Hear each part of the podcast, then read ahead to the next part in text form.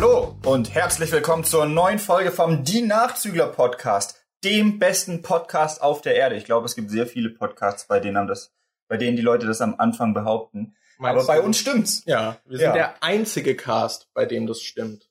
Ja. Wirklich der einzige. Also, ich kenne halt wirklich keinen anderen Cast, der der beste auf der Erde ist.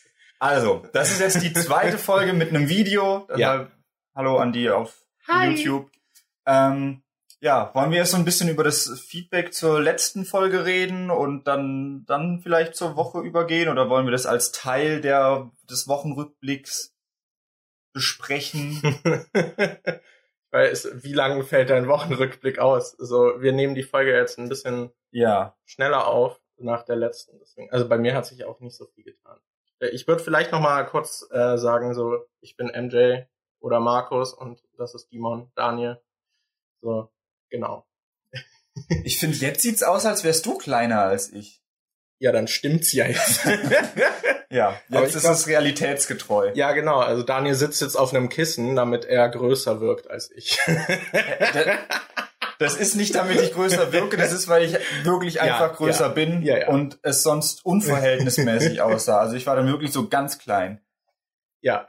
Das passt übrigens super zu dem, was mir letzte Woche passiert ist. Ich fange hier einfach mal ja, ja, direkt rein. an, weil es gerade ein guter Übergang ist. Ich habe mich sehr winzig gefühlt. Ich habe nämlich eine neue Brille bekommen, die auf YouTube sehen. Ich habe jetzt eine andere Brille, als ich sonst hatte. Und das ist das erste Mal, also die letzte Brille habe ich vor drei Jahren oder so gekauft. Und ähm, also mit der Zeit hat sich einfach meine Sehstärke ver verändert und ich hatte früher eine, die solche äh, Gumminoppen hier unten an der Nase hat. Und von der habe ich, den habe ich immer rote Abdrücke bekommen. Da bin ich auch schon öfter zum äh, Optiker gegangen, habe gefragt, ob die da vielleicht weißere Pads oder so reinmachen können und haben die dann gemacht, aber es hatte ich trotzdem immer Abdrücke. Deshalb war mir diesmal wichtig, dass ich eine habe, die direkt auf der Nase aufliegt und ich dann keine Abdrücke davon bekomme. So, jetzt bin ich vor ein paar Tagen hingegangen und habe meine Brille abgeholt und äh, ich weiß nicht, wie, ob, ob das als Zuschauer jetzt auch so auffällt, aber meine Brille ist jetzt, die ist jetzt ein bisschen größer als die, die ich davor hatte. Da ist das Glas auch größer. Und davor hatte ich immer unten so einen kleinen Schlitz noch frei, wo ich quasi äh, ohne Brille gesehen habe. Das heißt, ah, ich hatte okay. in der Mitte so einen Bereich, den ich halt mit Brille gesehen habe und unten war halt immer so meine normale Sicht. Und äh, ich war halt so daran gewöhnt, äh, beim Laufen den Boden ohne Brille zu sehen. Ach, dass ohne, es, okay, ja, okay. dass es dann mega die Umgewöhnung war, als ich ähm, jetzt die neue größere Brille bekommen habe. Weil jetzt ist halt sieht der Bereich so ein bisschen größer und näher aus und dadurch hatte ich beim Laufen das Gefühl, als wäre ich näher am Boden, als ich es sonst bin. Und ich habe mich gefühlt wie so ein Zwerg, als ich rumgelaufen bin. Das war echt mega weird, als ich dann auch bei der U-Bahn-Station die äh, die Treppe hochsteigen musste und so, habe ich mich richtig unwohl gefühlt und so, als würde es mich gleich auf die Schnauze hauen, weil ich nicht abschätzen kann, wo die Treppenstufe und so ist. Und das Schlimme war, ich wollte dann halt runtergucken, damit ich halt genau sehe, wo ich hintrete, aber ich musste halt eine Maske tragen und deshalb habe ich den Bereich unten, ich habe meine Füße einfach gar nicht gesehen. Ah, okay. Das war so ja, schrecklich, geil. diese Treppe hochzulaufen. Ich habe auch jetzt, wenn ich in der Wohnung rumlaufe, geht's inzwischen, aber ich habe gestern, als ich einkaufen war, gemerkt, dass es da immer noch so ein bisschen weird ist. Deshalb bin ich mal gespannt, wie lange es jetzt dauert, bis ich mich an die neue Brille, an das neue Sehen gewöhnt habe. Aber ich finde, neue Brille ist immer so voll das geile Gefühl. Ja. Weil man kommt dann so beim Optiker raus, hat so diese neue Brille und fühlt sich wie so ein Superheld. Weil man ja. plötzlich alles sieht so. so scharf aus. Enhance. Plötzlich ja, kann, ja, halt kann man alles erkennen. Ja, es ist halt wirklich, als wäre jemand mit so einem Scharfzeichner über deine Sicht gegangen. Das ist echt cool, ja. Aber also ich kenne das Phänomen, was du beschrieben hast von meinen Kontaktlinsen. Da ist die Sicht einfach auch anders. Ich schätze mal, weil es einfach direkt auf dem Auge liegt. Und also bei Treppen bin ich dann auch immer sehr unsicher und trampel so vor mich hin und alles sieht irgendwie größer aus. Was ich da immer interessant finde, ist der PC-Bildschirm, mhm. weil der wirkt dann plötzlich viel flacher. Und wenn, ich glaube so, weil meine Augen dran gewöhnt sind, ich guck so rein und ich weiß nicht, wahrscheinlich sind die Augen einfach irgendwie dran gewöhnt. Und wenn ich die Kontaktlinsen frisch reinsetze, wirkt der für mich wie so eine riesige, starre Wand. Und ich weiß nicht, es ist ein komisches Gefühl, aber es ist auf jeden Fall ein interessantes Phänomen. Und wenn ich die dann abends rausmache, ist es dann auch wieder total weird. Mhm. Was auch übrigens geil ist bei Kontaktlinsen, wenn ich die abends rausmache, wird mir einfach erstmal schwindlig. Was ich auch noch krass fand, war bei dem äh, Kaufgespräch, als wir so darüber geredet haben, was es so für verschiedene Glasarten gibt und das die kannst du ja noch speziell entspiegeln lassen. Mhm. Ähm, ich schätze mal, du hast schon eine Entspiegelung drin, oder? Ja, aber da gibt's ja auch verschiedene. Ich, mhm. Das hat die mir zum Beispiel gesagt, dass sie nicht weiß, wie mein letztes Verkaufsgespräch vor drei Jahren aussah, weil ich da so eine Sonderverspiegelung drin hatte. Okay. Und also bei der Brille hier ist es so, dass äh, man sieht's hier auch gerade, äh, falls ihr es auf YouTube guckt, hier ist so ein grüner, äh, das, das Licht reflektiert hier so ein bisschen grün in der Brille. Und die Brille, die ich davor hatte, war irgendwie speziell entspiegelt, dass die nicht grün reflektiert, sondern dass sie weiß reflektiert. Ah, okay. Dass da also kein grüner Schimmer oh. drin ist. Und ich weiß nicht, warum ich das damals gemacht habe. Ich kann mir höchstens irgendwie herleiten, dass ich vielleicht dachte, es wäre praktisch, wenn man vor einem Greenscreen steht und dann die Brille nicht grün leuchtet, ja. weil sonst die Brille rausgekiet wird, weil du sonst so Löcher in den Augen hast. Ja. Aber ich habe ich hab nicht mal ein Greenscreen gehabt zu der Zeit. Wir hatten Vielleicht nur bei der Ausbildung weitergedacht. Ein. Ich weiß es nicht. Ich weiß es nicht. Auf jeden Fall habe ich das jetzt nicht mehr. Jetzt habe ich so einen grünen Schimmer drin. Das heißt, wenn ich vor einem Greenscreen stehe, bin ich wahrscheinlich gefickt. Ähm, ja. Und es gibt auch solche, das hat die mir erzählt, ähm, so Brillen, die für Leute sind, die viel am PC sitzen, die dann extra schon diesen Blaulichtfilter haben, mhm. dass du quasi angenehm, dass es angenehmer ist und die Augen nicht so schnell wehtun. Aber da habe ich überlegt, ob das Sinn macht, aber sie meinte, dass es zum Beispiel keinen Sinn ergibt, wenn du halt mit Bildern oder Grafiken arbeitest, weil du dann die Weißtöne nicht mehr richtig ja, ja, siehst. Und dann würde es halt das verfälschen. Da dachte ich, ja, okay, das lohnt sich dann bei mir doch nicht.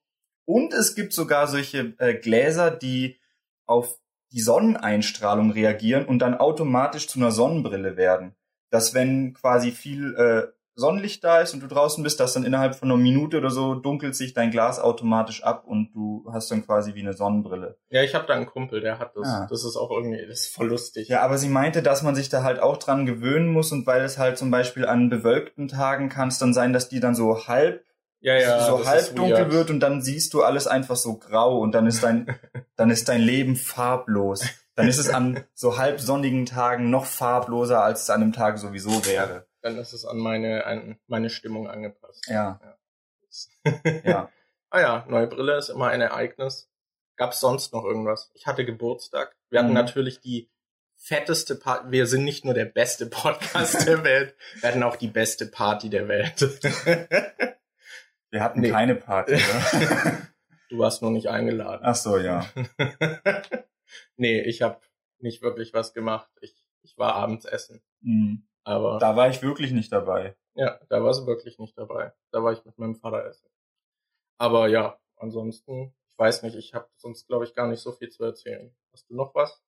Ähm, also das Größte war wahrscheinlich die neue Brille und ansonsten das ist fundamental ereignet. Ne, ich glaube, ich hatte gerade so ein, ich hatte die letzten zwei Tage so eine so eine Offenbarung, dass ich glaube, ich Filme zweimal schauen sollte, bevor ich irgendwie eine Review oder eine feste Meinung dazu mache, weil mhm. äh, ich hatte ja neulich, also vor ein paar Monaten habe ich ein Video hochgeladen, in dem ich die Geschichte von den Fluch der Karibik-Filmen zusammengefasst ja. habe. Und dafür habe ich die Filme halt nochmal geguckt. Die ersten drei hatte ich schon mal vor ein paar Jahren gesehen aber vier und fünf waren komplett neu für mich.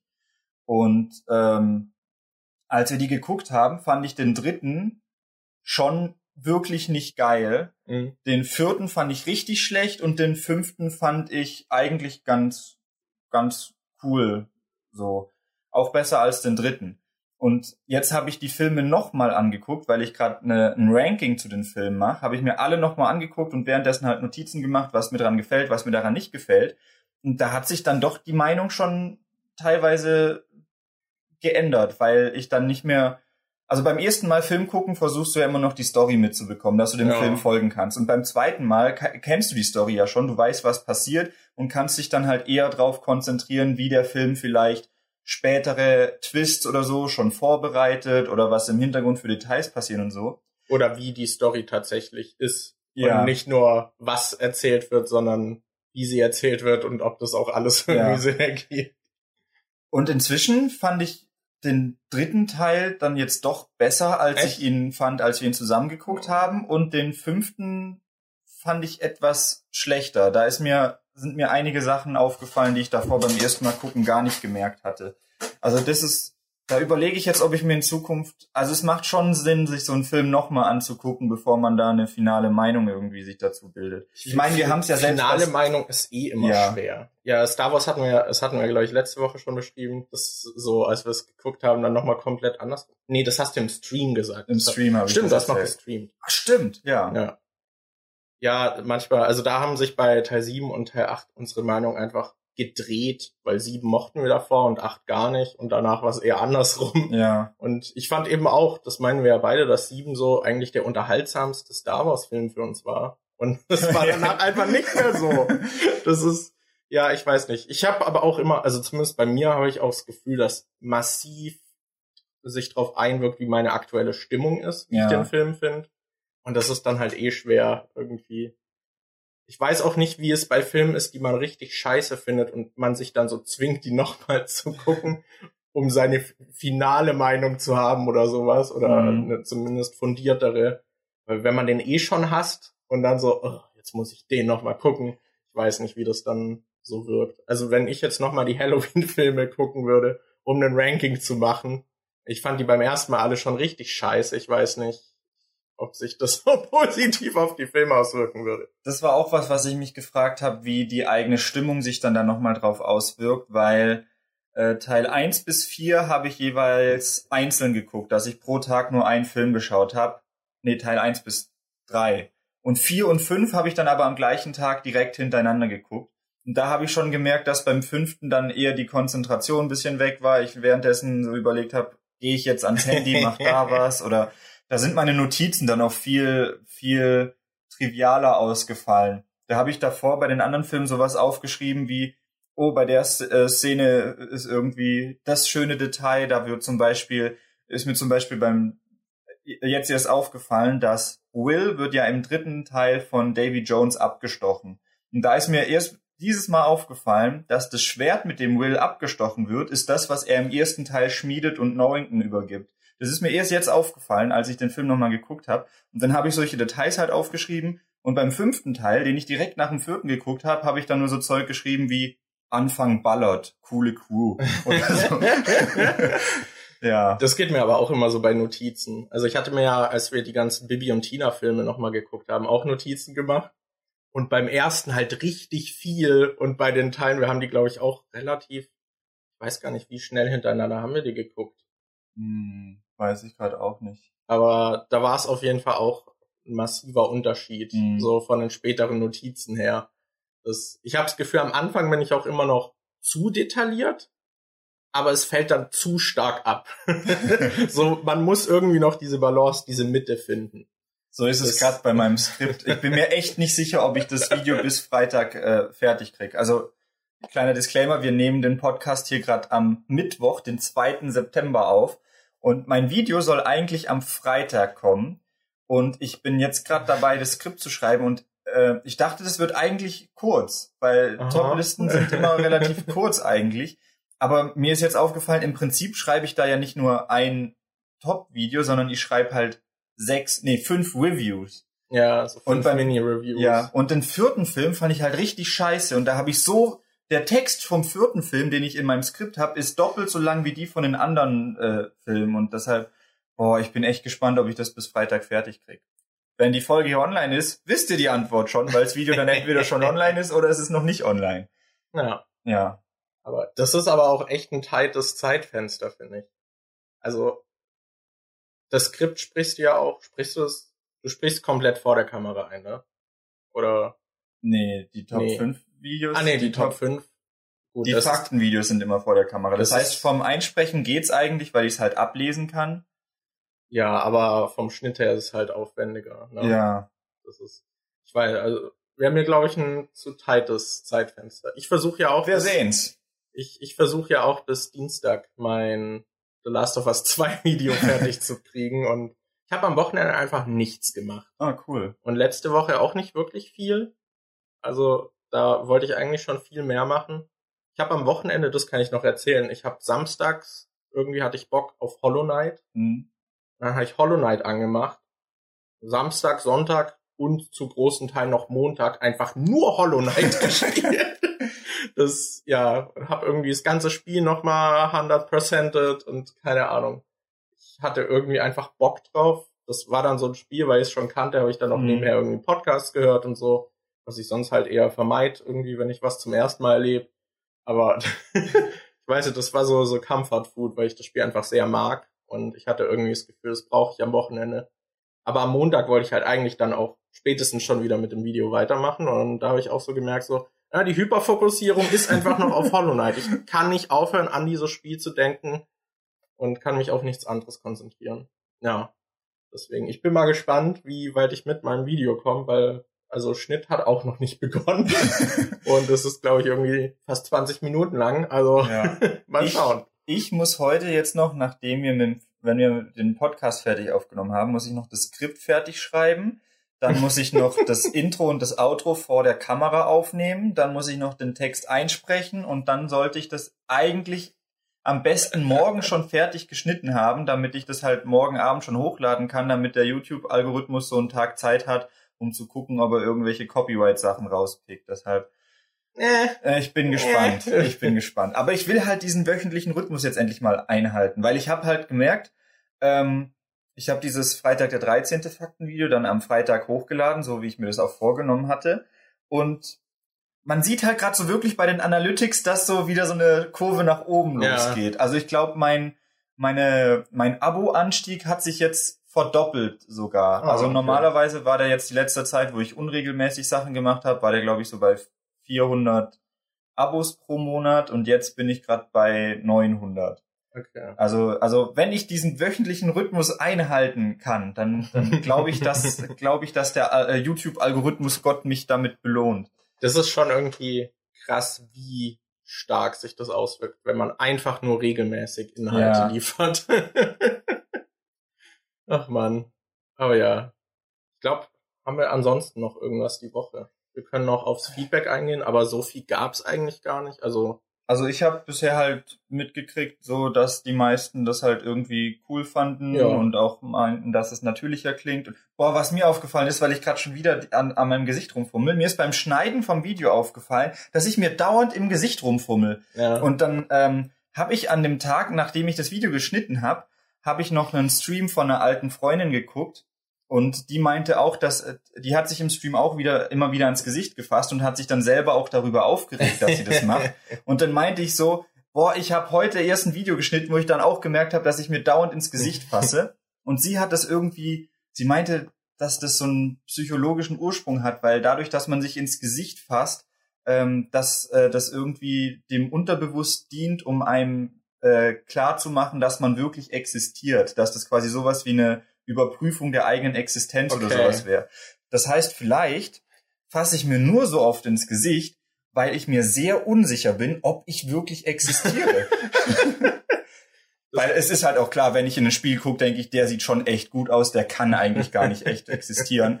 Und deshalb fasse ich mir dauernd ins Gesicht, kitzel mich an der Na oder meine Nase kitzelt einfach sehr oft. Ich weiß es nicht. Ja. Das ist einfach nur, ich kann selber nicht fassen, dass es mich eigentlich gibt. Okay. Gut. oh, ja, wie man es vom besten Podcast der Welt kennt, sollen wir ein Thema auslosen. Ja. Los aus! Okay, ich habe los, los, los, los, los, los. Boah. Boah, letzte Woche Thema 1, diese Woche Thema 2. Boah, jetzt, jetzt kommt der Real Talk. Kinderpläne und Adoption. Ja, Tut mir leid, falls ich das jetzt gerade, falls du das, äh, ich glaube, du wolltest das gerade ankündigen und ich, ich habe dann. Ich wollte es gerade vorlesen, ja. Arschloch. Okay. Ich tu mal so, als hätte ich das Thema noch nicht mitbekommen. Les, Markus kündigt jetzt das Thema an, das wir ausgelost haben. Markus, was ist das Thema? Kinderpläne und Adoption. Holy shit.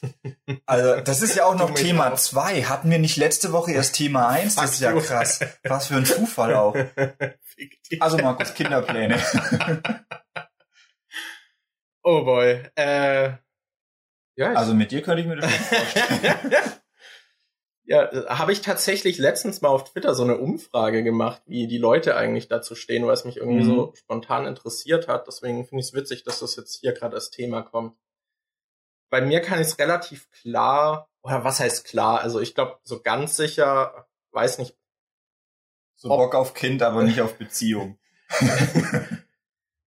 also ich weiß nicht, ob die meisten sich da wirklich sicher sind. Also in der Umfrage waren, glaube ich, auch so, so 40 Prozent meinten so, ja, vielleicht.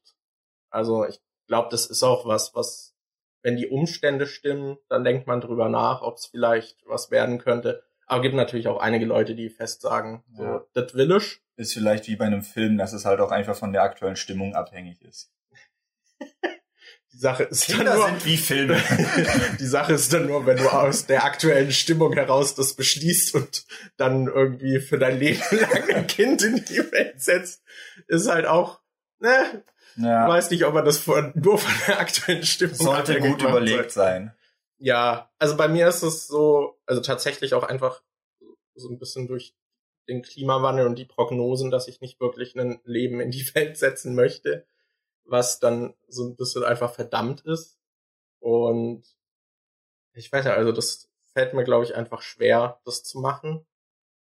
Und ansonsten, also ich meinte auch bei der Umfrage, dass es bei mir so ist, wenn ich jetzt einen Partner hätte, bei dem es so ist, dass der schon ein Kind mit in die Beziehung bringt mhm. oder so, dann würde ich das auch mit aufziehen, weil ich mag Kinder sehr. Wir hatten ja beide auch mal überlegt, ob wir eine Erzieherausbildung machen, so.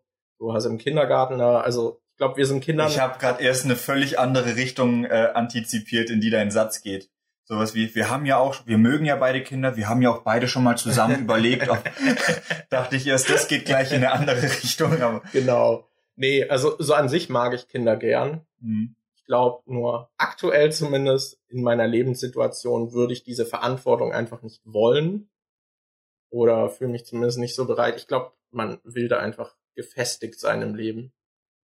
Aber ich glaube, bei vielen ist es dann halt auch so, dann passiert's halt irgendwie und dann nimmt man es halt so hin und lebt damit. Ich glaube, das geht vielen dann so ich glaube, viele denken sich so, ja, ich will mal Kinder, aber erst, wenn alles irgendwie gesichert ist und dann passiert es halt trotzdem davor. Äh, ja, also so an sich, also ich würde ein Kind aufziehen, wenn es sich ergibt, oder wenn mein Partner irgendwie unbedingt eins will, das eh schon in der Welt ist, so Adoption würde ich auch nicht ausschließen. Und Adoption, ich weiß nicht. Ich glaube, in Deutschland ist es relativ schwer zu adoptieren. Ich glaube, da musst du wirklich geregeltes Einkommen und so weiter, alles mhm. sehr gut haben. Ich glaube, der Auswahlprozess ist da relativ schwer. Und ich stelle mir das auch total weird vor, wie man sich dann ein Kind aussucht. Ja. So, ob das so wie im Tierheim ist, dass man da durchläuft, so, oh, das sieht aber süß aus, das nehme ich mit. Nee, ich glaube, also da habe ich auch schon drüber nachgedacht, weil ich zum Beispiel auch schon, ähm, weil ich halt auch schon so äh, dass man da vielleicht sich denkt, oh, ich hätte gern ein asiatisches Baby oder ich hätte gern ein schwarzes Baby. Aber ich glaube, wenn du mit der Einstellung zu so einem Adoptionscenter gehst und sagst, oh ja, ich hätte gern, ich hätte gern sowas, dass das dann schon eher schlecht ankommt, weil du solltest das Kind ja nicht so irgendwie, es ist ja nicht so ein Exquisitäten shoppen, dass du dir ja. irgendwie was von einer anderen Kultur aussuchst, weil du das voll geil findest und unbedingt haben willst, sondern es sollte ja äh, drum gehen, dass du dich, dass das dass da irgendwie eine Verbindung da ist und dass das Kind sich da bei dir wohlfühlt und so. Und ich glaube, ich weiß auch nicht, wie das, würde mich interessieren, wie das da, also inwiefern du selbst da irgendwie, ähm, was für Eigenschaften du irgendwie direkt, wonach du filtern oder suchen kannst oder ja, ich, ich also das stelle ich mir auch voll schwer vor irgendwie. Vor allem auch einfach für die Kinder, wie das ist, wenn da öfter dann so Leute reinkommen und dann irgendwie entscheiden so, oh, ich glaube, das ist eine Fleischtheke. Ja, ja, halt wirklich. Oder wenn du da dann halt sitzt und so denkst, so, ja, mein bester Kumpel, mit dem ich hier abhänge, der hat jetzt plötzlich Eltern und ist weg und mich will nie jemand. Also das stelle ich mir echt merkwürdig vor. Man hört ja auch öfter, dass es dann so oft ist, dass die dann auch wieder zurückkommen, mhm. weil es halt doch irgendwie nicht klappt und so. Das stelle ich mir schon irgendwie schwer vor. Aber an sich, äh, finde ich, ist Adoption eine Option für mich. Ja. Ja. Ich, ja, wie ist es bei dir? Ähm, also ich habe an sich schon mega Bock auf Kinder, bloß halt auch, wie du gesagt hast, man will halt schon irgendwie gefestigt sein im Leben. Ich könnte mir jetzt im Moment zum Beispiel überhaupt nicht vorstellen, äh, ein Kind großzuziehen. Einfach weil es bei mir finanziell nicht mal so gerade für mich selbst nur so knapp reicht. Ja. Deshalb glaube ich nicht, dass ich da noch irgendwie ein Kind äh, äh, großziehen könnte momentan. Kinder sind halt auch so teuer. Das ist einfach, du musst dem ja auch was bieten können. Ja. Es hat so schon viele Ausgaben und einfach so viel, allein irgendwie Klamotten und so Kram. Muss ja auch ständig was Neues irgendwie kaufen. Ich hätte auch äh, kein Problem damit, ein Kind zu adoptieren, aber ich hätte schon gern selbst auch so ein eigenes, eigenes. irgendwie. Okay. Also ich weiß jetzt gar nicht, wie das dann wäre, wenn du jetzt ein äh, leibliches Kind hast und ein adoptiertes. Ich schätze mal, du willst da ja keinen Unterschied zwischen den ziehen. Äh, ziehen. Auch erst recht nicht irgendwie einen merklichen Unterschied, dass das eine Kind merkt, oh, der hat mich aber nicht so lieb wie das andere oder so. Ich, also das würde ich auch nicht machen wollen. Aber äh, irgendwie ist schon der Wunsch da, auch ein leibliches Kind mhm. zu haben. Das ist schwierig, weil ich finde, allein dadurch, dass der Wunsch da ist, drückt sich ja schon irgendwie aus, dass das so eine besondere so eine Stellung hat. Ja, ja, aber ich glaube, selbst wenn, wenn, du das nicht hast, hat das Kind das. Ja. Und das ich glaube, wenn man dann versucht, dem Kind das Gefühl zu geben, kann man auch schnell diese Balance dann irgendwie aus dem Gleichgewicht bringen, weil dann das andere Kind wieder das Gefühl hat, so, ja, okay, das ist nicht irgendwie, mein Geschwister ist nicht leiblich irgendwie von meinem Vater und jetzt äh, wird das mit Liebe überschüttet, damit es ausgeglichen wird und ich werde vernachtet. Ich weiß, ich stelle mir das voll Das sind vor. halt alles auch so Themen, die man halt so oft in Filmen schon gesehen hat. Da bin ich mir halt überhaupt nicht sicher. Ich glaube, das ist was, da kann man sich nicht richtig drauf vorbereiten. Das ja. muss man dann so ähm, irgendwann kommt halt der Moment und dann muss man irgendwie damit umgehen. Ich wüsste zum Beispiel nicht, wie das ist mit, nehmen wir an, du kriegst wirklich ein äh, Kind, äh, adoptierst wirklich ein Kind, was dann halt zum Beispiel äh, äh, eine andere Hautfarbe hat als du und deine Frau. Und wo dann quasi andere eindeutig denken, das ist nicht, wo die anderen halt nicht irgendwie vom optischen direkt den Schluss ziehen, dass das dein Kind ist, mhm. sondern zum Beispiel denken, oh, da ist wohl die Frau fremdgegangen oder oh, das ist wohl ein Kind von einem Kumpel, auf das die gerade aufpassen oder so oder holy fuck, haben die gerade das Kind entführt. Da stelle ich mir halt, das stelle ich mir komisch vor, wie das dann ist, in der Öffentlichkeit oder so mit anderen Leuten umzugehen oder auch wenn du in den Kindergarten gehst und du hast da zwei Leu äh, weiße Leute sitzen, die da mit ihrem schwarzen Baby kommen, frage ich mich halt, wie das dann einmal mit den Gerüchten ist und wie das dann von außen einwirkt, weil ich ja, kann mir vorstellen, dass du damit... Es ist halt immer direkt so ein Erklärbedarf irgendwie da, ja. der mitschwingt. Und wie ist das dann, wenn du halt wirklich ein leibliches Kind hast und ein adoptiertes Kind und irgendwann wird das adoptierte Kind ja herausfinden, dass es adoptiert ist?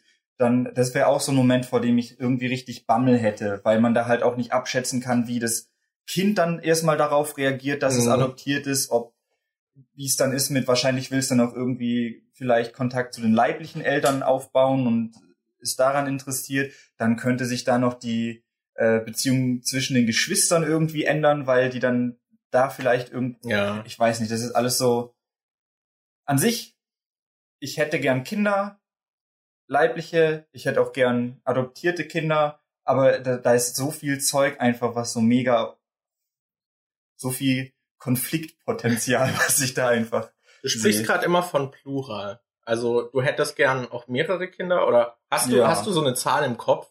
Was so deine Wunschvorstellung wäre, wenn du so drüber nachdenkst, oder? Also ich glaube, zwei oder drei fände ich schon cool. Ich okay. hätte jetzt nicht gern so eine mega große Familie, mhm. außer vielleicht, wenn ich später mal merke, also ein kleines Kind da haben, ist schon irgendwie cool, dann vielleicht nach zehn Jahren noch mal eins rausballern. ähm, aber noch eins rausballern, Alter. Nee, ähm, ja. ich weiß nicht, auf so eine riesig große Familie hätte ich, glaube ich, äh, keine Lust. Aber so zwei, drei finde ich schon schön. Weil ich fände halt auch, ich finde es halt auch irgendwie cool, wenn. Also ich weiß, dass ich, ich es sehr schön fand, einen Bruder zu haben, mhm. weil du dann halt auch so eine gewisse, so eine gewisse wenn du die ganze Zeit jemanden zu Hause hast, der halt äh, ungefähr gleich alt ist wie du, hast du mit dem eine völlig andere da hast du eine völlig andere Kindheit, als wenn du, ja. weil, weil die Beziehung zwischen Eltern und Kind ist ja anders als die zwischen Geschwistern. Das habe ich gest, äh, gest, gestern, habe ich gestern zum Beispiel da kommt gemerkt, wieder ja, durch. als wir Merke mittendrin geguckt haben und da dieses, äh, da in der Folge war es irgendwie so, dass Dewey, das ist so ein Äh, das zweitjüngste Kind aus der Familie hat sich bei seinem ältesten Bruder Francis beschwert, dass der so früh ausgezogen ist, weil Francis halt anscheinend so ein netter Bruder war und Yui jetzt mit seinen Arschlochbrüdern zurück ist. Und da dachte ich mir so, dass nur weil man verwandt ist, heißt es ja nicht, dass man automatisch einen tiefen, äh, so eine tiefe Verbindung zueinander hat. Wenn zum Beispiel einer gerade auszieht und die Eltern dann nochmal ein Kind kriegen, hat der mit seinem Geschwisterchen vielleicht gar nicht so viel zu tun. Aber wenn du halt zwei Geschwister hast, die halt miteinander groß werden, formt sich dadurch halt irgendwie so ein tieferer, schönerer Bund irgendwie. Deshalb fände ich es eigentlich schon schön, mehr als ein Kind zu haben. Ja, ja, ich weiß, es hat immer so, hat seine Licht- und Schattenseiten, ne? Aber ja. ich glaube, man lernt als Kind auch eher kooperativ zu sein oder auch einfach den Umgang mit anderen Kindern ist, glaube ich, so ein bisschen einfach sozialer, weil man so reingeworfen wird. Kann ich überlege gerade, also, ob ja. ich sympathische Einzelkinder kenne. Wow. wow, dann. Bei mir ist es ja so, ich bin ja eigentlich als Einzelkind aufgewachsen. Ja, die finde ich auch nicht sympathisch. Ja, das dachte ich mir, Arschloch. ja, weiß nicht, bei mir ist so weird. Ich bin als Einzelkind aufgewachsen und dann hat meine Mom noch mal ein Kind bekommen. Mhm. So, also meine Schwester kam auf die Welt, als ich 16 war. Also im Prinzip bin ich halt komplett als Einzelkind aufgewachsen. Aber deswegen, ich glaube, das ist dann auch eh nochmal ein komplett anderes Feeling, als wenn du jetzt irgendwie einen Bruder oder eine Schwester hast, die dann zwei Jahre jünger oder älter ist. Weil man dann halt eh auch immer irgendwie sich eventuell ein Zimmer teilt. Das ist halt auch alles so unterschiedlich. Also allein, ich könnte mir halt einfach nicht vorstellen, mit jemandem aufzuwachsen, wo ich mir immer das Zimmer teilen müsste. Ja, kann also, ich mir auch nicht vorstellen. also das, also für mich, als jemand, der das nicht hatte, ist das wirklich eine Horrorvorstellung, immer das Zimmer mit jemandem zu teilen. Aber ich überlege gerade ernsthaft. ich kenne gar nicht so viele Einzelkinder. Das Einzige, was mir spontan einfällt, wäre halt Kai, über den wir schon ein paar Mal ja. geredet haben. Aber sonst fallen mir gerade nicht wirklich viele Einzelkinder ein, die ich kenne. Ich glaube, ja so ziemlich jeder, den ich kenne, hat noch irgendwie Geschwister. Mhm. Deshalb, das ist gerade voll tough. Deshalb, als ich gesagt habe, ich überlege gerade, ob ich sympathische Einzelkinder kenne, das war ernst gemeint, aber nicht, weil ich äh, davon überzeugt bin, dass Einzelkinder prinzipiell scheiße sind, sondern einfach, weil ich so wenige kenne. Und ja, das eine Einzelkind, was ich mag, fand ich damals schon ein bisschen, ähm, hatte schon sehr unsympathische Seiten an sich. Ja, bei dem war es halt auch wirklich so der klassische Fall von verhätscheltem Einzelkind. Ja, wirklich halt verhätschelt. Aber ja, das ist auch nicht bei jedem so, ne? Aber ja, ja, ich weiß es nicht. Aber du meintest ja, dass du schon eher eigene Kinder haben willst. Ja. Kommt das irgendwie, warum? Also was ist bei dir so der Grund dafür? Ist es, weil du glaubst, dass du so eine stärkere Bindung hast oder willst du wirklich so dieses Kind halt so direkt von Geburt an irgendwie bei dir haben und aufziehen? Oder ist es so dieses Vermächtnis, dass du was weitergibst, dass du deine Gene in der Welt verteilst? Zum Teil bestimmt auch, aber zum anderen halt einfach, ich mag halt Kinder. Und also ich, ich hab's im, gemerkt, als ich im Kindergarten gearbeitet habe. Das war eigentlich so ganz cool, äh, zu sehen, was man halt für einen schon wenn du nur eine Person bist, die ich würde sagen im Kindergarten äh, als Erzieher oder so ich überlege gerade, wie ich äh, wie ich meinen Punkt rüberbringe.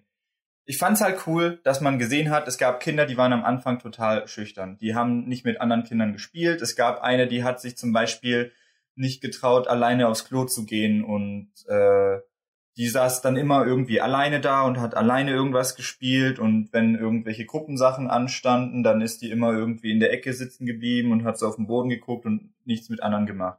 Und dann habe ich halt angefangen in dem Kindergarten zu arbeiten und die kannte mich schon vom Sehen her, weil wir im gleichen Dorf gewohnt haben. Und dann ist die irgendwann halt so richtig aufgeblüht. Dann habe ich anfangs mit der gespielt und weil ich halt auch mit anderen Kindern gut auskam, äh, habe ich quasi so als Bindeglied teilweise fungiert dass ähm, das dann so war, ich spiele mit dieser Marie, die, äh, die hieß Marie, mit, äh, die da so ein bisschen äh, schüchtern war. Und dann habe ich mit der gespielt und dann kam irgendwie ein anderer Lukas, keine Ahnung was, kam her und hat halt gesehen, dass ich mit der spiele und dann haben die auch angefangen miteinander zu spielen und irgendwann hat man so gemerkt, dass den Einfluss, den du hattest, auch wenn du einfach nur da warst und mit denen geredet hast, mit denen ein bisschen gespielt hast oder so, hat es die halt irgendwie verändert und die sind so ja. aus sich herausgekommen. Und das fand ich halt total faszinierend, was man da so für einen Einfluss haben kann, schon wenn du nur eine Nebenrolle im Leben spielst, weil das ist ja, das ist jetzt nicht so viel Zeit, die mit, die die mit mir verbringt. Das sind, äh, was weiß ich, fünf, sechs Stunden am Tag und davon ist auch nur ein Bruchteil davon Zeit, die wir miteinander verbracht haben. Und das fand ich halt krass, dass über die Zeit sowas schon so eine Änderung irgendwie bringen kann. Und weiß nicht, das hat mich irgendwie fasziniert. Und beim Kindergarten war es halt immer so, du dass. Du also das Machtgefälle. Nee. Nein, ich weiß schon, was meinst. Und es war halt dann immer so, dass wenn, äh, wenn äh, das Jahr im Kindergarten vorbei ist und dann die äh, ältesten Kinder weggegangen sind, dachte ich immer so, Mann, ich würde echt gern wissen, wie es mit ja, ihm weitergeht ja. oder so. Und ich glaube, das hast du halt, wenn du, wenn du eigene Kinder hast, dann siehst du halt, äh, dann weißt du immer, wo es angefangen hat.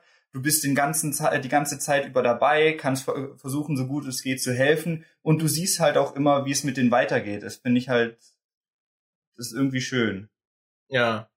Deswegen habe ich aber auch so viel Respekt davor. Ja. Weil du hast eben auch mal schlechte Tage und wenn du so viel Einfluss auf jemanden hast, dann kann sich so ein schlechter Tag halt auch manchmal sehr negativ auswirken. Ich meine, gibt ja auch so dieses klassische Beispiel, dass irgendwie der Mutter dann doch mal die Hand ausrutscht, auch wenn sie das Kind davor nie geschlagen hat und dann hinterlässt es halt schon irgendwie Spuren. Also auch seelische. Mhm. Aber ja, also deswegen stelle ich mir, also deswegen habe ich auch so viel Respekt vor eben Erziehern und vor allem auch Grundschullehrerinnen. Also, also das finde ich wirklich, da musst du denen ja noch irgendwie was beibringen, du musst den in eine Richtung schieben, aber eigentlich musst du halt auch so diesen Erzieherinnen-Job auch noch machen. So, du musst irgendwie beides so jonglieren, was ich einfach super schwer finde und man hat halt so viele Leute, die irgendwie dann auch später noch erzählen, ja, bei mir in der Grundschule war das so und so und dann hatte ich direkt keinen Bock mehr auf Schule ja. oder auf ein bestimmtes Fach, weil es einfach, du hast so viel Einfluss auf die Leute. Und dann sind es die, die am wenigsten bezahlt werden und ich denke mir so, so what the fuck. Ich meine, das merkt man ja auch allein schon, wenn man sich äh, unsere also wir haben ganze Podcast-Folgen über unsere Kinder, äh, ich weiß nicht, ob wir über Kindergarten auch gemacht, aber über die Grundschule und über die Schule und da sind halt so viele Momente auch dabei gewesen, wo wir einfach dachten, das war richtig scheiße und mhm. was der Bullshit-Lehrer da gemacht hat oder so, ja. das sind Sachen, an die wir uns Jahrzehnte später noch erinnern, die, die uns da teilweise noch irgendwie beeinflusst haben. Das ist halt schon krass, was man da für einen Einfluss auf das Leben anderer Leute hat.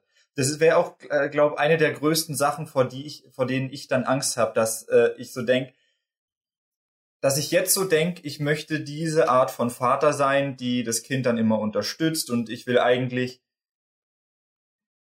ich glaube, das geht, ich schätze mal, es gibt wenige Eltern, die sich am Anfang sagen, ich setze mir jetzt als Ziel, ein richtig beschissenes Elternteil zu sein. Du willst ja ein gutes Elternteil sein im Normalfall. Ja. Und ich glaube, wovon ich halt am meisten Angst hätte, wäre, dass ich äh, dann im Endeffekt nicht so ein Vater bin, wie ich es eigentlich sein wollte und dass dann das Kind dann mich doch irgendwie nicht mag oder dass ich dann dem Kind doch eher im in the long run eher Schlechtes als Gutes mitgegeben ja. habe oder so. Das wäre halt das das halt äh, ich die das, größte Angst da. Das ist eine nachvollziehbare ja. Angst. Ja. Was ich eigentlich, ich wollte dich vorhin dann nicht unterbrechen, als du es ausgeführt hast, aber als ich vorhin gefragt habe, also warum du eigene Kinder willst, war es eigentlich auf das Leibliche bezogen. Und das wollte ich noch so ein bisschen ergründen. Also, warum willst du ein leibliches Kind oder was ist da der Unterschied für dich? So, warum glaubst du, dass das sowas ist, was du präferieren würdest? Also ich glaube, zum einen zählt da schon noch so ein bisschen was mit dazu, wie was du gesagt hast, mit dass man irgendwie was eigenes schafft und in die mhm. Welt setzt und sowas wie ein äh, da könnte man jetzt sagen, dass man, wenn man ein Kind adoptiert hat, dass es ja eigentlich auch eher um die Werte geht und dass du die Werte ja einem adoptierten Kind genauso mitgeben kannst, wie du es einem eigenen Kind gibst. Aber ich glaube, da ist auch einfach ein großes Stück Interesse dabei und irgendwie, weiß nicht, ein Kind ist halt sowas wie ein kleines Wunder. Und wenn man dann so ein, selber ein Kind bekommt und sieht, boah, krass, ich bin auch dazu in der Lage, so ein Wunder zu erschaffen, das, das ist, glaube ich, ein Gefühl, was man halt mit einem adoptierten Kind vielleicht nicht hat. Oder zumindest in so einer abgeschwächten Form ja. dann wahrscheinlich wahrnimmt. Ja. Ja, ich weiß es nicht. Das ist. Also ich kann auf jeden Fall, ich kann es verstehen, wenn man eben lieber dann doch das ja. eigene Kind will. Ich denke mir aber auch gleichzeitig immer so, will ich irgendwie meine Gene dann wirklich weitergeben? So, das Kind wird wahrscheinlich eine Brille brauchen, es hat mit hoher Wahrscheinlichkeit ADHS, so irgendwie so so andere Sachen irgendwie so ja. hm, viele in meiner Familie haben irgendwie Krebs bekommen, so will ich das alles weitergeben. Ich weiß, ich finde so ein bisschen ist da auch wenn man keinen direkten Einfluss drauf hat, habe ich das Gefühl, man hat da so eine bestimmte Verantwortung. Ja. Und ich glaube, in gewissen Fällen wäre es wahrscheinlich auch einfach besser, wenn man sich eben nicht fortpflanzt. Aber, aber, aber gut, ich glaube, so ist halt das, so ist halt das Leben. Ja, das gehört halt dazu. Ja, Wenn man jetzt anfangen würde, dann kommst du ja schon in, ansonsten in den Bereich von Designerbabys, wo du dann ja, ja, äh, quasi äh, quasi dem Leben einen gewissen Wert gibst und dann zum Beispiel sagst, oh, der hat zu viele Krankheiten, der sollte, der hat eigentlich, er hat kein Recht dazu, irgendwie ein eigenes Kind zu bekommen, der sollte vielleicht lieber was adoptieren. Das, ja, das meinte ich jetzt auch nicht, aber wenn du adoptierst, dann entziehst du dich dieser Verantwortung halt eh komplett weil du keinen Einfluss drauf hast. Mhm. Und das Kind kann ja trotzdem diese Vorkrankheiten oder so in der Familiengeschichte haben, aber du weißt es halt einfach nicht. Ja. Ich weiß ja nicht. Äh, keine Ahnung. Also wenn mein Kind jetzt ADHS hätte, denke ich, könnte ich halt auch gut damit umgehen, weil ich es halt kenne. So, ich glaube, wenn du halt, wenn das dann was ist, womit du davor noch nie irgendwie Berührung hast, ist es auch nochmal was anderes. Deswegen, ich denke, es hat auch seine Vorteile, aber ja. gleichzeitig ist halt, ja, ich weiß nicht, es ist so eine Sache, die man irgendwie abwägen muss. Das sind halt solche, äh, genau, solche Sachen, die dann halt genetisch weitergegeben werden. Das ist dann halt wahrscheinlich was, womit du selber schon Kontakt hattest, wo du deinem Kind dann schon äh, beistehen kannst. Zum Beispiel, keine Ahnung, wenn ich dann einen Sohn habe und dann so, ja klar, ja kleiner, das ist normal, dass du in der Pubertät plötzlich einen enorm großen Penis hast ja. überdurchschnittlich groß. Und dann kann ich ihm halt Tipps geben, wie ich mit meinem überdurchschnittlich äh, großen Penis umgehe. Ja. Das ist halt jetzt mhm. nichts, was ich machen könnte, wenn ich ein Kind mit einem kleinen Penis hätte. Da wüsste ich auch nicht so richtig, oh fuck, wie geht man jetzt damit um? Das wäre halt auch schon direkt weniger wert. So, kaufe ich den jetzt zum 18. einen Porsche oder wie, wie helfe ich dem jetzt damit umzugehen, was er einen kleinen Penis hat? Aber bei einem leiblichen Kind, wo du halt weißt, dass genetisch festgelegt ist, ja. der hat einen großen Penis, da weiß man halt direkt schon besser mit umzugehen. Was ist, wenn dein eigenes Kind dann trotzdem einen kleinen Penis dann kann ich ja immer noch sagen, dass das wahrscheinlich von mütterlicherseits kommt und vielleicht da die Väter kleine Penen hatten oder so, weiß ich Aha, nicht. Okay. Eine Ausrede findet man da schon. Sohn, wir müssen reden. Es tut mir leid, das Thema war mir gerade zu ernst. Ich dachte, ich muss ein bisschen was, was anderes das, reinstreuen. Okay, reinstreuen. Ja. Daniel hat ein, ein Reinstreubewegung gemacht ja. für die Zuhörer. Es war eine sehr wichtige Nuance, die ja. ich nochmal erwähnen musste. Was auch noch, äh, was mir noch einfällt, was ich auch so ähm, mit Kindern abhängen mag. Mit Kindern abhängen, das klingt so falsch was ich halt auch so faszinierend finde, ist, wenn die einfach neue Dinge entdecken oder lernen. Ja. Nicht, nicht mal nur der Einfluss, den man selbst irgendwie auf die Kinder hat und dass man die so prägen kann und das Gefühl hat, man kann denen was mitgeben, sondern ich mag es einfach, wenn Leute so begeistert sind von Dingen oder eben Leidenschaften entdecken oder ausüben. Und gerade Kinder probieren halt auch so viel Zeug aus und da ist halt auch noch so viel Unaufregendes aufregend was so für mich total normal ist und das finde ich auch immer total faszinierend, dem beizuwohnen.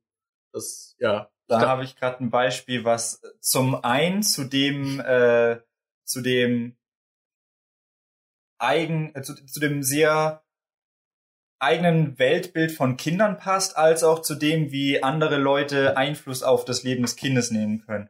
Meine Oma hatte früher in der, im Garten so eine große Wanne stehen, also sowas wie eine alte Blech, Badewanne, in der halt Regenwasser gesammelt wurde und dann hat sie damit ihre Blumen gegossen. Und da war irgendwann mal einfach so ein, so ein Loch drin, durch das dann unten das okay. Wasser rausgelaufen ist. Und die hat dann überlegt, fuck, wie, wie, wie kann ich dieses Loch stoppen? Was mache ich denn da? Und dann bin ich irgendwie hingegangen. Ich war da vielleicht fünf oder so. Und ich habe dann äh, ein Gänseblümchen genommen und von innen in die Wanne reingefasst und habe das Gänseblümchen, den Stiel durch das Loch durchgesteckt und die Blüte hat dann quasi das Wasser gestoppt und dann ist kein Wasser mehr rausgelaufen. Und meine Oma so, what? Der hat 300 IQ. So, also die war so voll überrascht, weil die da nie auf die Idee gekommen wäre. Aber als Kind hat man halt manchmal geht man mit einer völlig anderen Sichtweise an ja, irgendwelche Probleme oder so ran, weil du da halt so viele Zusammenhänge einfach noch nicht kennst, weil zum einen und diese automatischen Abläufe nicht gegeben sind, ja, in die man sonst verfällt. Zum einen ist es natürlich sehr von Vorteil, wenn du irgendwelche Fehler schon mal gemacht hast und dann vielleicht merkst, so oder so gehe ich nicht an dieses Problem ran. Aber zum anderen, wenn du halt diese ganzen Erfahrungen noch nicht gemacht hast, hast du einfach einen viel größeren Pool an Sachen, die du gewillt bist zu probieren, weil du die nicht von vornherein irgendwie ausschließt. Das ja. finde ich halt immer so faszinierend, was Kinder dann teilweise für Ideen haben und so Sachen machen, wo du nie drüber nachgedacht hättest oder sowas. Das, das ist auch faszinierend. Ja, das finde ich auch. Auf der anderen Seite finde ich es dann auch wieder lustig, wenn sie dann einfach Dinge so imitieren. Das ist ja auch, also ich weiß nicht, so wir als Kreativschaffende, sage ich mal, haben uns wahrscheinlich auch schon viele Dinge ausgedacht und wenn man dann später nochmal draufblickt, sieht man so, ja, zu der Zeit habe ich irgendwie das gelesen oder das gesehen ja. und das ist einfach das nochmal in anderer Form. So ein bisschen, das finde ich dann auch immer lustig, wenn ja. man dann doch sehr direkt irgendwie übernimmt, aber während man das macht, kommt es einem gar nicht so stark vor ja. irgendwie. Das finde ich auch interessant. Äh, eine Sache bei Kinderpläne, die ich noch erwähnenswert finde, ist ja, es gibt ja von vielen Familien dann den Druck, wenn man keine Kinder möchte, dass dann halt trotzdem immer wieder gefragt wird oder was ich auch immer wieder höre, ist halt gerade bei Frauen irgendwie, wo dann immer wieder mal nachgefragt wird. Ich glaube, wir als Männer sind da in einer sehr komfortablen Situation, weil da wird man nicht die ganze Zeit unter Druck gesetzt. Und ich glaube, wenn man eben so den Uterus hat, ist es nochmal was anderes, wenn man dann irgendwie die ganze Zeit hört, so, ja, ja kommt da bald was oder wie ist es? Und ich frage mich halt, wie das wirklich ist, damit umzugehen. Vor allem, wenn man dann sagt, ich will keine Kinder und dann wird immer so, ist so runtergeredet, so, ach, das, das kommt, kommt, noch. Ja. So, ach, das kommt noch. Das wirst du schon noch sehen. So, nein, verdammt nochmal. Ja, das ist. Dass, dass man da irgendwie, dass man da so weniger ernst genommen wird, irgendwie, so als wäre man ein Teenager, bei dem man dann halt auch so, ja gut, so die Emotionalität, die fühlt sich jetzt an, als wäre die für ein Leben lang, aber in zwei Wochen ist das wieder vorbei. Und dass man da dann trotzdem immer noch so von oben herab so rangeht. Also das stelle ich mir richtig ja. anstrengend vor. Hast du denn in der Familie, also ist da irgendwie zum Beispiel von deiner Mutter, hat die den Wunsch geäußert, dass du mal Kinder bekommst oder fragt die danach oder? Ja, also die freut sich mega drauf, die, dass ich irgendwann, wenn ich irgendwann mal ein Kind habe. Okay. Aber das habe ich schon öfter, also bei Annis Mutter ist es zum Beispiel auch so, dass die sich da mega drüber mhm. freuen würde, noch, äh, so ein Enkelchen zu haben. Okay. Oder eine Enkeline. Enkelin heißt es. Eine Enkeline. ja. Eine Enkeline, das finde ich sehr gut. Ist, wäre deine Mutter enttäuscht von dir, wenn du keine Kinder bekommst? Oder das weiß ich nicht, weil ich halt eigentlich auch mit ihr d'accord bin, dass ich Kinder haben will. Ja, Deshalb okay. weiß ich nicht. Ich schätze mal, die fände es ein bisschen weird, wenn ich jetzt auf einen Schlag plötzlich sage, ich will doch keine Kinder. Ich meine, es kann ja trotzdem sein, dass du dann ja. irgendwie nicht zeugungsfähig wärst oder deine Partnerin und es klappt einfach nicht. Oder ja, stellst du gerade meine Potenz in Frage. Ich habe dir gerade vorhin von den großen Penen in der Geschichte der Meißner Familie erzählt. Was, wenn du den nicht genug durchbluten kannst, weil er so riesig ist. Was, wenn dadurch deine Zeugungsfähigkeit leidet? Da, da fällt mir gerade so ein Shower Thought äh, oh, ein, den ich gestern gelesen habe. Und zwar, wenn du schon mal Blut gespendet hast, ist die Wahrscheinlichkeit sehr groß, dass dieses Blut beim äh, einem männlichen Spender ankam und dein Blut quasi durch den Penis eines anderen Mannes geflossen ist, um den steif zu machen and this is gay. Das heißt, wenn du Blut spendest, kann es sein, dass dein Blut bald in jemand anderen, in eines anderen Mannes Penis ist. Das ist ein sehr interessanter Fall. Ja, ist mir gerade eingefallen, weil du das mit der Durchblutung gesagt hast. Och Mann. Und ich ey. hatte es gestern erst gelesen. Ich will nur festhalten, also das wäre die Männlichkeit am Glied bestimmen, ist nicht ganz so ernst gemeint. Also bei dir vielleicht ein bisschen, aber. äh, wie kommen wir da raus? Ich wollte ja eigentlich gerade noch was sagen, aber ich habe es vergessen. Ähm, ich weiß auch gerade gar nicht mehr, wie wir auf das Thema gekommen sind. Ich, ich weiß den Anschluss gerade auch nicht. Es ist so dumm. Also ich bin gerade auch am überlegen. Ich kann manchmal Gespräche auf so abstruse Wege auf das Thema Penis oder sonst irgendwas lenken, dass man dann nachher selber nicht mehr zurückvollziehen kann, nachvollziehen kann, worüber haben wir eigentlich geredet, weil diese Brücke dann im Nachhinein wieder zu finden, ist schwierig. ja, was ich jetzt nochmal so abschließend festhalten möchte, ist, dass ich mich in der Rolle des coolen Onkels sehr wohlfühlen würde. Ja. Weil du hast die Verantwortung nur zeitweise. Mhm. Du kannst entscheiden, wann du diese Verantwortung auf dich nimmst. Und du kannst halt trotzdem halt mit einem Kind abhängen und ihr könnt Spaß haben und ihr könnt irgendwie coolen Stuff machen.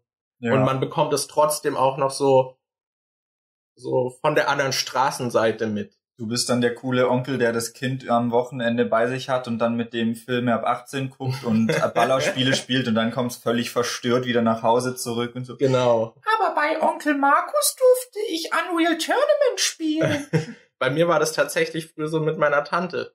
Hm. Also da habe ich dann, die hat mit mir irgendwelche Filme geguckt und meine Mom ist immer ausgerastet. ich weiß noch, dass ich, äh, meine Mutter hat mir auch nicht erlaubt, irgendwelche äh, brutalen Filme und so zu gucken. Und ich weiß noch, dass ich dann, ähm, ich hatte einen Kumpel, bei dem äh, war das ein bisschen eher so laissez-faire mäßig, dass man da so Sachen machen durfte. Und ich habe dann zum Beispiel, da kann ich mich noch dran erinnern, ich hatte eine VHS-Kassette von Der kleine Vampir hieß das, glaube ich. Da ging es um irgendwie so Vampire, die dann Blut äh, von Kühen trinken oder so und mhm. ich weiß nicht, irgend so ein äh, Kinder-Vampir-Film halt. Und dann habe ich in die Verpackung von äh, der kleine Vampir Jurassic Park 3 reingemacht. Und dann ich so, Mama, ich gehe jetzt zu Fabian, wir gucken der kleine Vampir. Und dann bin ich losgegangen zu Fabian und wir setzen, oh, Jurassic Park 3, oh.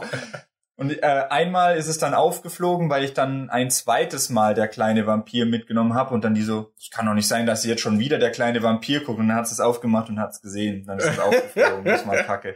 Und, und, da wolltet ihr Natural Born Killers gucken. Naja, ich weiß nicht mehr, was da drin war. Und einmal habe ich halt, äh, bei meiner Oma habe ich auch ab und zu Filme geguckt, die hat uns auch einfach machen lassen. Da habe ich mal äh, von zu Hause, meine Eltern haben die hatten Friedhof der Kuscheltiere, diesen alten Stephen King Film da. Mhm. Und ähm, da, die meinten halt, der wäre mega schlimm, den darf ich unter keinen Umständen gucken, als ich mal gefragt habe, ob ich den gucken darf. Und dann dachte ich, wenn ich den auf keinen Fall gucken darf, dann, dann muss ich den gucken. gucken. und dann habe ich den halt äh, zu meiner Oma geschmuggelt und wollte den da gucken. Und dann war aber meine ähm, es ist nicht wirklich meine Tante, es ist die Cousine meines Vaters, die war auch da und hat gefragt, was ich dann gucken will und dann so, oh nee, will ich eigentlich nicht zeigen. Und dann hat, kam sie her und hat es angenommen und so, was? Friedhof der Kuscheltiere? Das kann aber nicht sein, weil die ist halt auch so mega in dem Horrorgenre drin und äh, guckt sich da immer alles Mögliche ja. an und so. Und dann hat die direkt meine Mutter angerufen und gesagt, dass ich hier versucht habe, Friedhof der Kuscheltiere zu gucken und dann, ja, ist das auch aufgeflogen.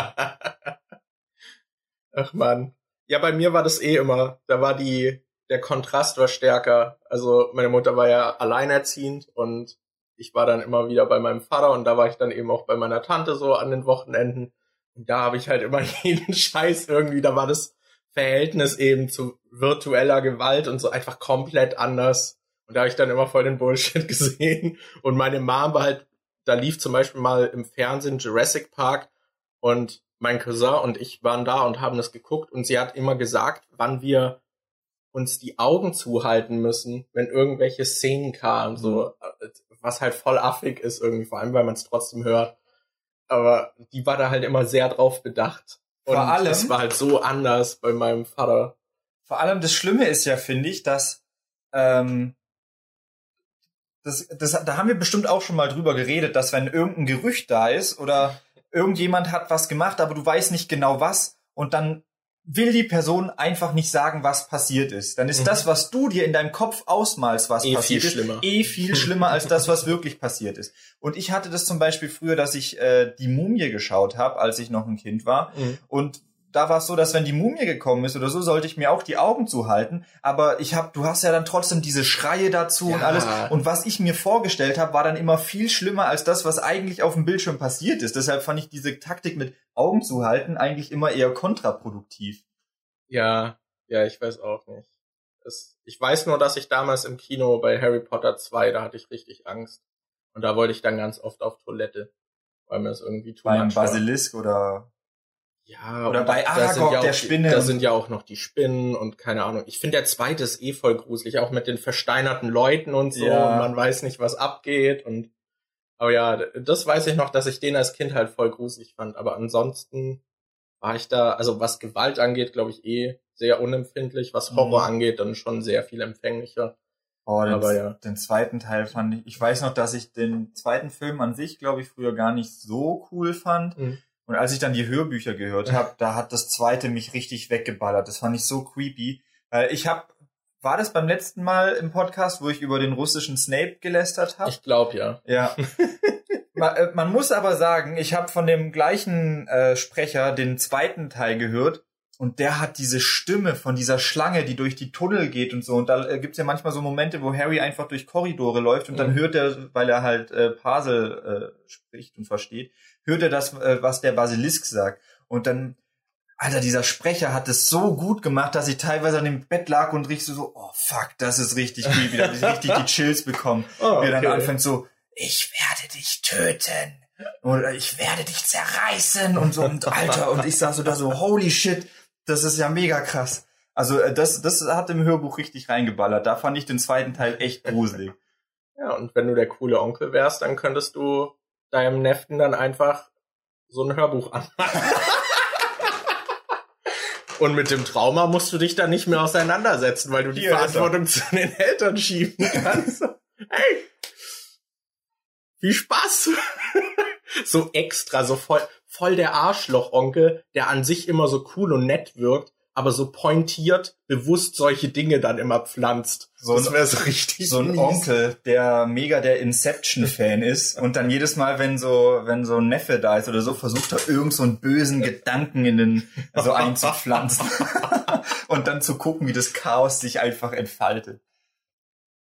Da vielleicht vielleicht wäre es doch besser, wenn wir keine Kinder haben. ja. Oh Mann. Aber ich glaube, das wäre jetzt auch ein guter Punkt, um ja. die Folge vielleicht zu ja. beenden, weil ja. wir wollten die Folgen ja jetzt ein bisschen kürzer machen und dafür gucken, dass öfter welche kommen. Ja. Deshalb, ja, Dankeschön fürs Zuhören. Wir hören, sehen, riechen uns auch beim nächsten Mal wieder. Ihr könnt gerne auch noch sagen, was, also wie eure Meinung zu dem Thema ist. Wir haben ja jetzt eigentlich so über ein Thema gesprochen könnt ihr gerne eure Gedanken dazu teilen. Und vergesst auch nicht, uns neue Themenvorschläge vorzuschlagen. Und dann besprechen wir die hier vielleicht. Ja. Also dann, bis zum nächsten Mal. Tschüss und auf Wiedersehen, hören, schmecken, fühlen. Schmecken. Fühlen. Ja, ciao. Das hört man jetzt voll laut. Voll dann müssen wir näher ans Mikro. Ich streiche Daniel den Nippel. Ja, Zuhörer. Tschüss. Ciao.